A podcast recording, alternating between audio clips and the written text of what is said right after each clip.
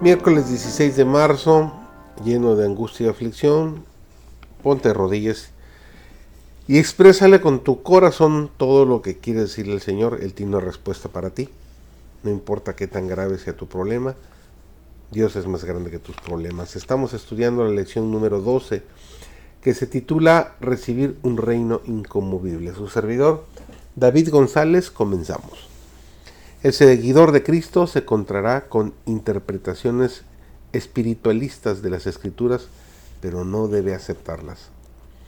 Ha de oírsele afirmar claramente las verdades eternas de las escrituras.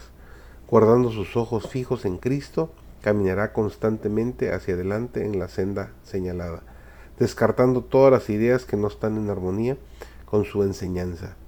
La verdad de Dios es el objeto de su contemplación y meditación.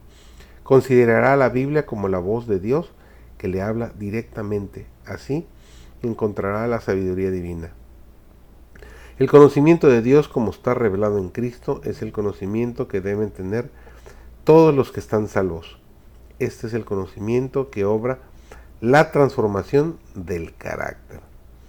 Recibido en la vida, volverá a crear en el alma la imagen de Dios. Tal es el conocimiento que Dios invita a sus hijos a obtener, pues en comparación con Él, todo lo demás es vanidad y nada. En toda generación y en cada país, el fundamento de la verdad para la construcción del carácter ha sido el mismo. Los principios contenidos en la palabra de Dios. La única norma segura e infalible es hacer lo que Dios dice los mandamientos de Jehová son rectos, y el que hace estas cosas no resbalará para siempre.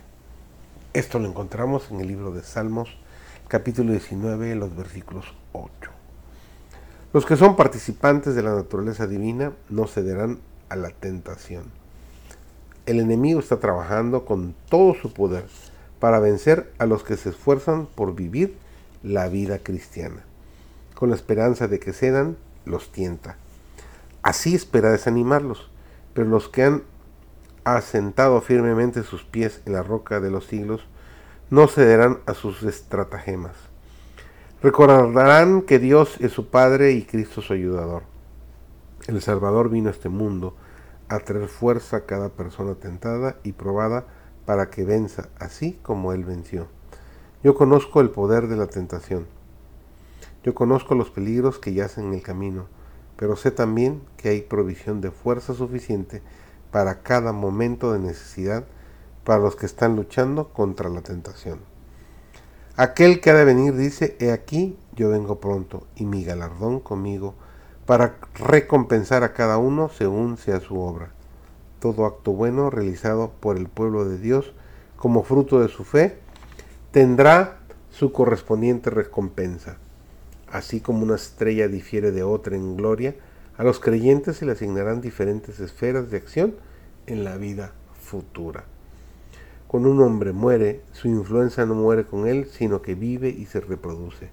La influencia del hombre que fue bueno, puro y santo, vive después de su muerte como el fulgor del sol poniente que proyecta su gloria a través del cielo, iluminando los picos de las montañas, mucho tiempo después que el sol se ha hundido detrás de la colina.